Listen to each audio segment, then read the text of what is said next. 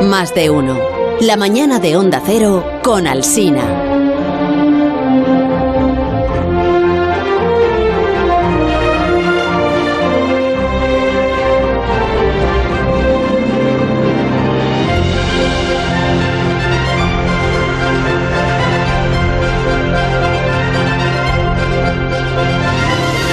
Te prevengo, Alberto Aparici, de que Santi García Cremades sigue escuchando. O sea, puede en cualquier momento reprocharte cualquier cosa. Ya sabes cómo es. Hola, ¿cómo estás, Alberto? Muy bien, Carlos. No te preocupes. A mí no me, no me preocupa en absoluto que un matemático escuche las cosas que digo. No estoy muy seguro de que pueda atacarme de forma eficaz.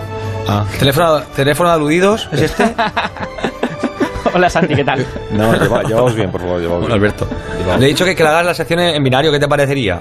Pues me parecería largo. Eh, sobre todo. Sí, largo. para un ordenador que no tiene prisa, pues le va bien, pero nosotros que estamos aquí. El tiempo es oro en la radio, ¿verdad? Exactamente, sí, muy bien. Esa, está bien. Bueno, el compromiso de Alberto Aparici con la audiencia de este programa es un compromiso inquebrantable, irrenunciable, y por eso se ha comprometido, atención, en la jornada de hoy y en su sección a responder a dos consultas. ¡Dos! Vamos a ver si puede ser. Porque, porque tenemos, un, tenemos aquí agenda en el asunto. Eh, ya saben los oyentes que si nos quieren mandar cualquier pregunta lo pueden hacer al 609 83 10. Eso es, 1034.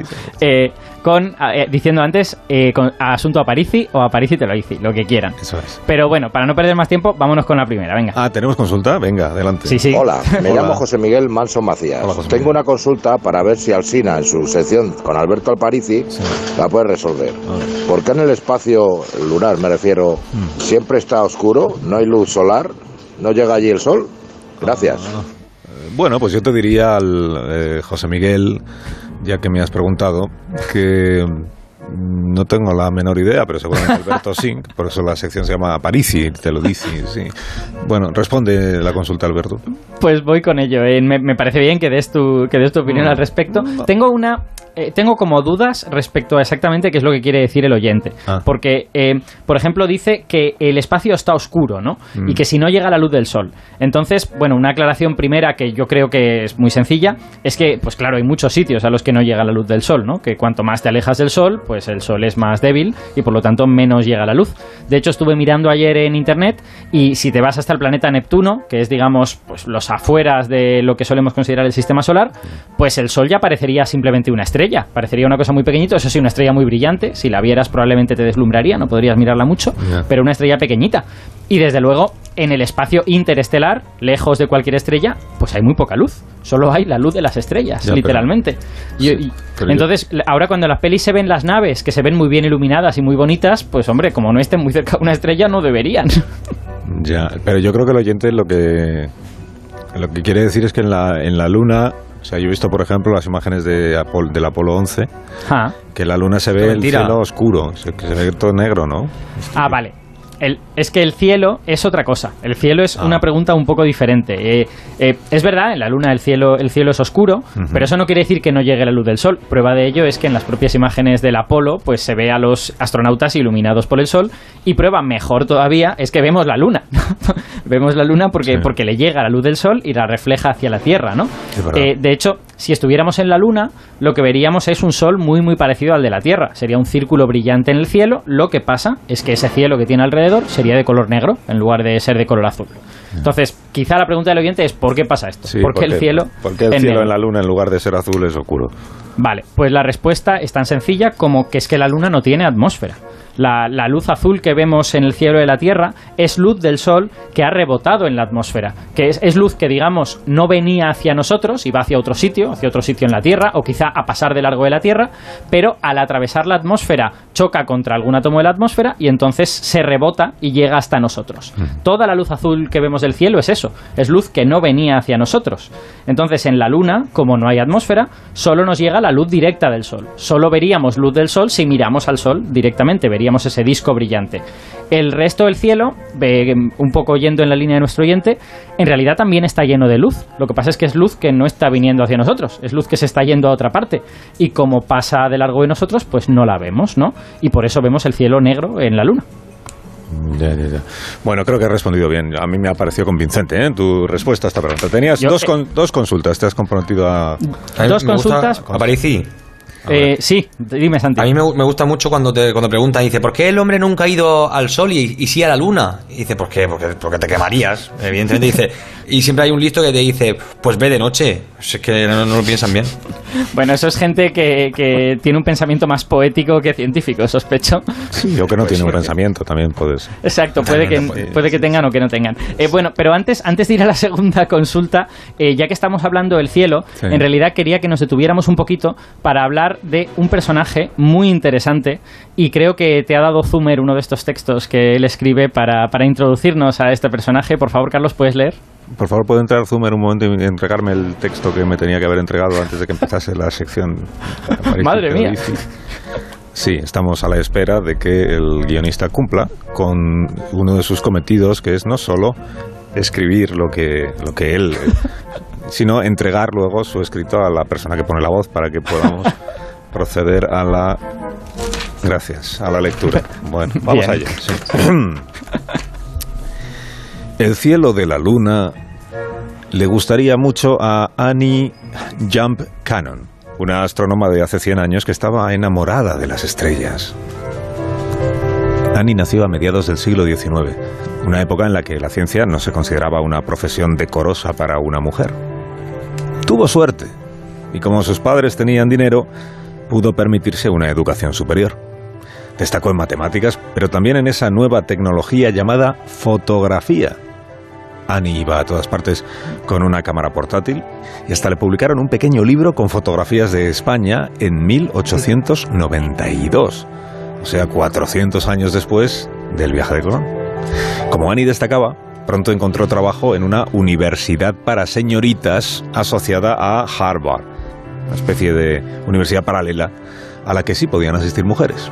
Allí llamó la atención del director del observatorio de Harvard que no podía contratarla como astrónoma, pero sí tenía un empleo parecido para que lo desempeñara ella. El observatorio tenía más fotografías del cielo de las que podía procesar. Empleaban a astrónomos para tomar fotos por la noche y a mujeres que durante el día intentaran entender qué había en esas fotografías.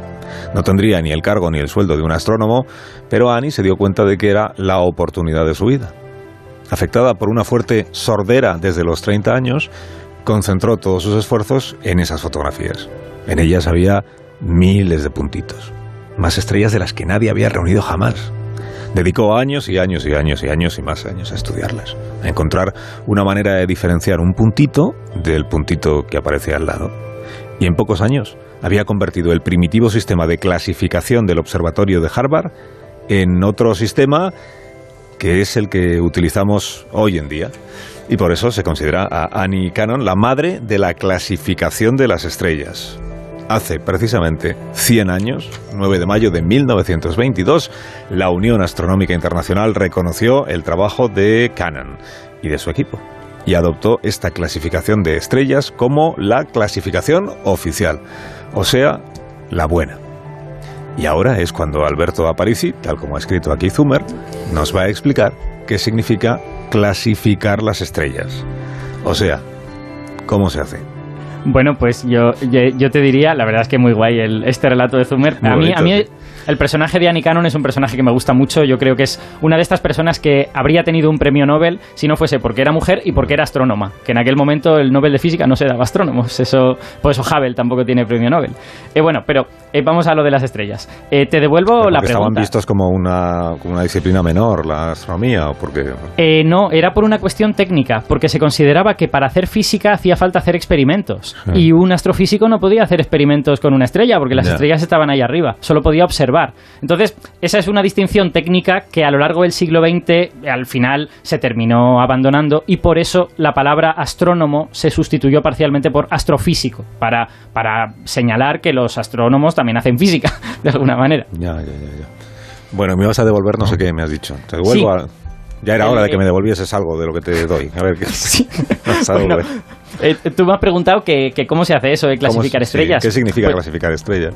Pues te lo pregunto a ti. O sea, si, si tú te pones a mirar al cielo, ¿no? Es que en realidad es muy lógico. Si tú te pones a mirar al cielo y ves dos estrellas, ¿cómo las diferencias, no? ¿En qué propiedades esas estrellas te fijas? Pues en, en cómo de grandes son, o sea, cuál de grandes, bueno, de brillantes, quizá que Tiene trampa seguro, claro, claro, sí, cuál tiene, cuál brilla más o cuál, ah. cuál, cuál se ve más desde aquí abajo o se ve que parece más grande, igual porque brilla más, ¿no? Porque tiene más luz. ¿Te has fijado, te has fijado que algunas parece que sean así como más blancas y otras parece que sean como más anaranjadas o más rojas? Hay colorcitos en las estrellas.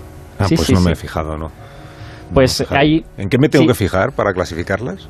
Bueno, yo, yo, creo que esas dos cosas que hemos dicho, eh, tú has dicho como el brillo y, yo el color, son dos propiedades que son muy importantes y que nuestros propios ojos pueden ver. El problema es que ambas tienen eh, dificultades, sobre todo si nos ponemos hace 100 años. El brillo tiene un problema, que es que el brillo puede significar que la estrella es muy brillante, pero también puede significar que está, muy cerca.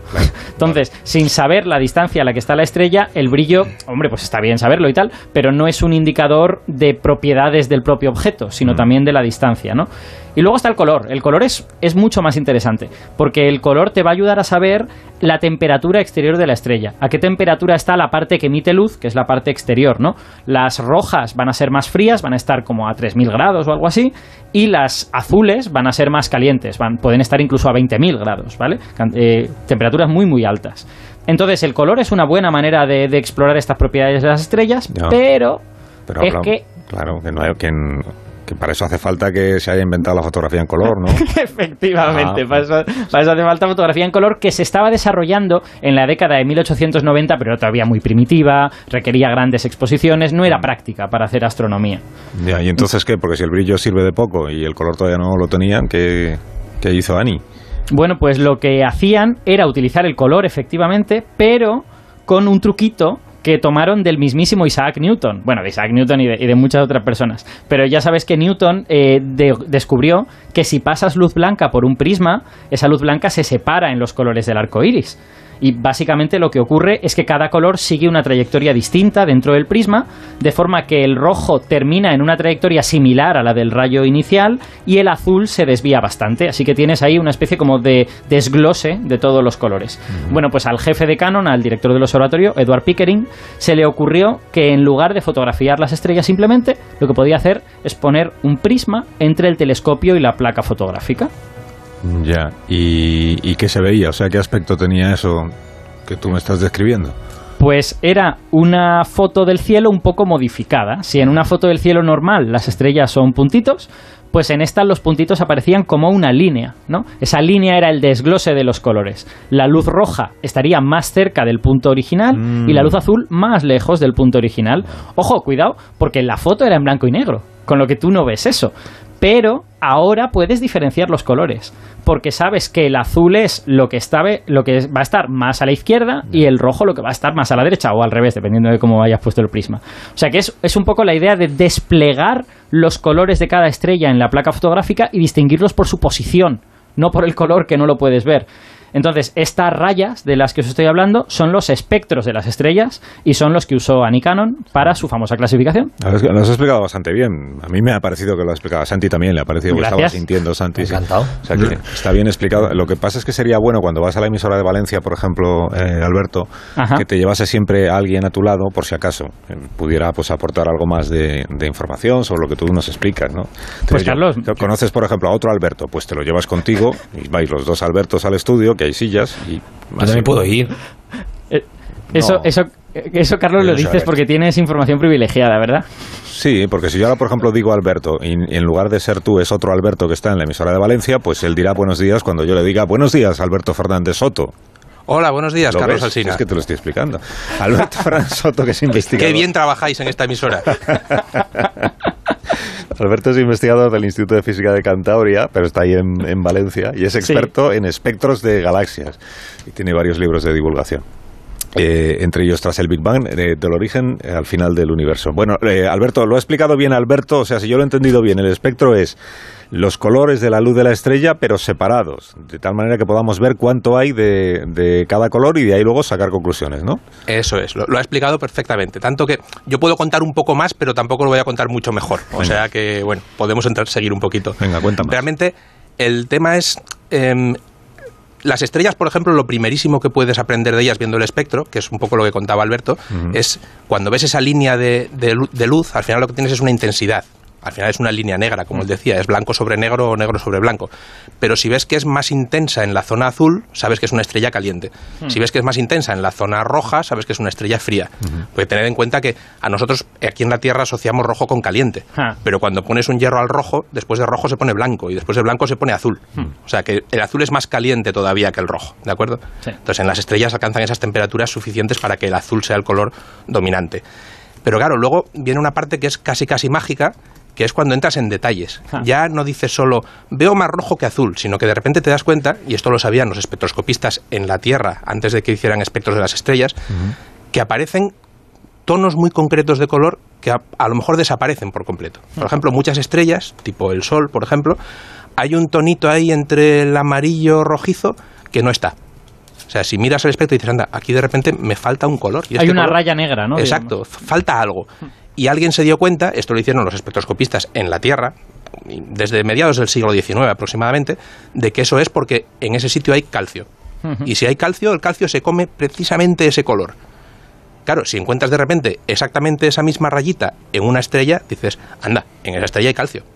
Y eso es una cosa sorprendente, o sea, es, es casi casi como magia. Pero eso no se puede ver a simple vista, ¿verdad? O sea, yo no me podría dar cuenta de que hay calcio mirando una cosa, ¿no? No, eh, si Claro, esto todo el tema es un parámetro físico que se llama la resolución. Tú si piensas en el arco iris, hmm. el arco iris, si lo imaginas que es una cosita pequeña de un centímetro, por ejemplo, que proyectas en una mesa, hmm. pues ahí están todos los colores mezcladitos. Hmm. Pero si pudieras estirarlo 10 metros, empezarías a ver mucho detalle entre los colores. Y ahí es cuando te empiezas a dar cuenta de que hay tonos que, faltan. Que de repente entre el amarillo y el rojo, por ejemplo, hay una línea oscura.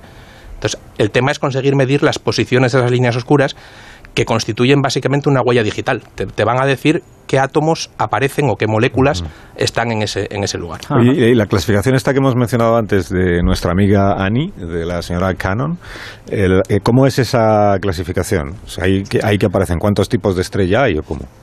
Pues aparecen, bueno, es la, famosa, lo hablábamos ayer mi tocayo y yo, la famosa lista del OBAFGKM, que es completamente absurda, pero el tema es que Annie Jam Cannon eh, construyó sobre hombros de otros gigantes, y otros gigantes eran otras astrónomas anteriores a ella, que habían trabajado ya en el mismo observatorio de Harvard. Wilhelmina Fleming, por ejemplo, y Antonia Maury habían desarrollado un sistema para clasificar las estrellas basándose precisamente en estas líneas de colores que faltan, que unas eran más intensas que otras, había unas que tenían en una cierta posición pero otras no. Hoy en día sabemos que mayormente son líneas que nos muestran si hay mucho o poco hidrógeno, helio y algunos otros elementos por ahí perdidos. Pero en aquel momento no lo sabían, simplemente se dedicaban a clasificarlas por, por esas líneas que estaban o no estaban. La primera clasificación era puramente estrellas de tipo A, B, C, D, E y así hasta la M, me parece. Y fue Annie Jam Cannon, su, su, mérito fue darse cuenta de que ahí se podía hacer física, lo que estábamos diciendo ya era física de verdad, o química casi en este caso, y que realmente las que habían llegado a la O, la O eran las más calientes de todas porque esas líneas que se veían caracterizaban precisamente que el estado del material era muy muy caliente. Entonces puso la O delante. Luego siguen la A y la B. Pero, perdón, la B y la A. Pero luego, por ejemplo, la C, la D y la E las suprimieron porque se dieron cuenta de que realmente formaban parte del mismo grupo que otra y creo que se juntaron con la F, no estoy completamente seguro. Y así poco a poco se fueron reordenando y quedó esa lista que Alberto la puede decir de memoria. Sí, porque, porque hay, una, hay una frase mnemotécnica en inglés que sirve para acordarse del orden de las, de las letras, que es O be a fine guy, kiss me. O, guy o girl, dependiendo de lo que te guste. Entonces, las iniciales de esas, de esas letras te dan, te dan el orden de las letras, que yo nunca me acuerdo si no digo esa frasecita. para que os deis cuenta de lo sorprendente que es esto. O, B, A, F, G, K, M. Eso, es. Eso es. Donde M es la más fría, las, las, las, las, gigantes rojas, estas estrellas tan grandes que se han hinchado tanto, que están muy frías, esas son todas M's. Ya, ya, ya, para que os deis un poquito cuenta del el shock que fue todo esto, unos años antes había un filósofo de la ciencia francés, Auguste Comte, que había escrito un libro en el que decía, básicamente, y esto va en la dirección de que la astronomía no era una ciencia muy, muy bien vista, de que en lo que se refiere a las estrellas, cualquier investigación que no sea simplemente puramente visual nos está vedada. Podemos concebir la posibilidad de estudiar su forma o su tamaño, pero nunca seremos capaces de estudiar su composición química ni su estructura. Ay, qué, equivocado estaba el bueno Y solo, solo unos añitos después, Annie Jam Cannon escribió un texto precioso que decía es como si las estrellas distantes hubieran adquirido el don del habla y fueran capaces de contarnos todo lo relativo a su constitución y a su condición. O sea, es, es un cambio radical de lo que se pudo aprender a lo que se creía. Así es. Y hoy eh, hay, mucha diferencia entre esta primera clasificación de las estrellas de nuestra amiga Ani y la que utilizáis hoy en día, ¿o no? Básicamente se ha refinado. O sea, se siguen utilizando los tipos de, de Jam Canon, esos O, B, A, F, G, K, M, y lo que hay son subclases y categorías. Porque hubo gente que se dio cuenta de que, por ejemplo, no todas las estrellas que son muy calientes son iguales. Hay estrellas que por distintos motivos son pequeñitas y muy calientes o grandes y muy calientes. Entonces están separadas en tipos. Pero la estructura principal sigue siendo, sigue siendo la de ella. De hecho, la mayoría de estrellas frías son estrellas muy pequeñitas, son estrellas enanas rojas, ¿no? Pero luego las que más vemos, porque son muy grandes, son las supergigantes rojas, que son una minoría en realidad dentro de las estrellas frías. Mm. Oye, ¿y tú cómo empezaste, Alberto, Alberto el invitado? Ah. ¿Tú, cómo, iba a decir cómo te enganchaste? Uno se engancha a contemplar el cielo y a hablar de, y a estudiar las estrellas. Eh, yo precisamente en este caso soy muy mal ejemplo. ¿Por qué? Porque yo, yo eso que has dicho tú, la gente se engancha a observar el cielo. Hay mucha gente, astrónomos aficionados, que tienen sus telescopios de pequeñitos y tal. Yo no. Yo, yo entré en física convencido de que quería hacer física porque me gustaba. Pero vamos, podía haber hecho otra cosa cualquiera. Nunca había mirado por un telescopio en mi vida. Ah, no. Pero tuve la inmensa suerte de que en tercero de física en la Universidad de Cantabria tuve de profesora a Xavier Barcons, que soy el director general del Observatorio Espacial del Observatorio Europeo Austral, perdón, de la ESO. Y, me enganché con él. O sea, básicamente le pregunté, oye, yo quería hacer alguna cosa para hacer la tesis, parada, y empecé a trabajar con él y hasta hoy. O sea, me hice astrónomo ya de, muy mayor, digamos. Físico atípico, ¿eh? porque no sé si lo sabéis, pero el, recorrido habitual en física es el contrario. Es el entras fascinado por el cielo, las estrellas, todo eso, luego llegas a la primera asignatura astrofísica, te das cuenta de que las ecuaciones ocupan tres líneas y dices, pues a lo mejor igual puedo... Tampoco merece tanto la pena. Exacto. Oye, si, eso es lo más bonito, por favor. Lo más bonito de la física son las, las ecuaciones. Pero las que, las que funcionan, las astronomías suelen ser más aproximadas. Ah, pero bueno, hombre, también funcionan. No sé, así. Bueno, me dais un minuto que tengo que hacer una pausa cortita, ya veréis. Y enseguida tenías pendiente otra consulta, Alberto, ¿te acuerdas, no? Alberto París. Sí, sí, desde luego, desde luego. de dos consultas y solo hemos resuelto una. Es que mira que te enrollas. Una pausa. Ahora mismo vamos a la segunda. Más de uno. En Onda Cero. Más de uno en Onda Cero. Donde Alsina. Es la segunda de las consultas que han llegado al consultorio de Alberto Aparici. Aparici te lo dice. Adelante con ella. Asunto Aparici. Buenos días. El término ADN está bastante popularizado debido quizás a la cantidad de veces que salen las películas policiales para determinar la culpabilidad de un acusado, para identificar a una persona en caso de secuestro, caso de desaparición. Sin embargo, en los últimos tiempos yo me he dado cuenta de que con el tema de las vacunas contra el COVID-19 se utiliza mucho la expresión ARN mensajero y siempre he tenido curiosidad por saber qué diferencia hay entre el ADN y el ARN mensajero. ¿Son lo mismo o tienen distintas, distintas funciones? Muchas gracias. Mm, bueno, pues eh, vamos a intentar explicarlo en los tres minutitos que tenemos, que, no es mucho, pero vamos con ello. A ver, el ADN y el ARN son cosas parecidas, ¿vale? Son sustancias similares. Mm. Se parecen en el hecho de que son cadenas formadas por cuatro sustancias distintas y por lo tanto las podemos ver como si fuesen una especie de eh, texto escrito solo con cuatro letras, ¿vale? Que cuando en las de ADN todo el mundo lo habrá visto la A, la T, la G y la C, ¿no? Eh, y se diferencian en dos cosas importantes. La primera es que una letra es distinta, la timina está solo en el ADN, el uracilo está solo en el ARN, y la segunda es que el ADN tiene una hélice doble, todo el mundo ha visto la doble hélice del ADN, pues el ARN es de hélice simple, tiene una única hélice. Entonces son moléculas similares, pero que se diferencian en unas pocas cosas. ¿y, por qué hay dos? Perdóname, o sea, ¿por qué la, por la, por la vida utiliza dos... Mm, como diríamos, dos libros distintos, ADN y ARN en lugar de un solo uno, para que fuera todo más fácil para mí? Vale, bueno, pues esa, esa es una pregunta que en realidad nadie sabe responder bien, pero te puedo contar las sospechas que tenemos. La sospecha es que el ARN es más antiguo, que los, los primeros seres vivos o los seres previvos, las cosas que no estaban vivas pero casi, tenían ARN, pero posiblemente no tenían ADN Y eso lo vemos porque dentro de la célula el ARN hace un montón de cosas, ¿vale? El ADN sirve para guardar información, pero el ARN también sirve para transformar esa información en proteínas, sirve para transportar trocitos de proteína de un sitio a otro, mientras que el ADN solo sirve para guardar información. Entonces la sospecha es que esos seres vivos en un momento dado se dieron cuenta de que la estructura del ADN por esa doble hélice es más estable que la del ARN y decidieron convertir el ADN en una especie de copia una especie de copia de seguridad de lo que el ARN hacía. Y por eso el ADN está como encerrado en el núcleo de la célula, ahí que, no, que no se toque mucho, y el ARN sale del núcleo de la célula y sirve para hacer todas estas funciones en la célula. Así que digamos que el ADN es como el material genético escrito en piedra y el ARN es la hoja en sucio. es donde has escrito estas cosas para, para utilizarlo y si luego se estropea pues no pasa nada. Ya, ya, ya.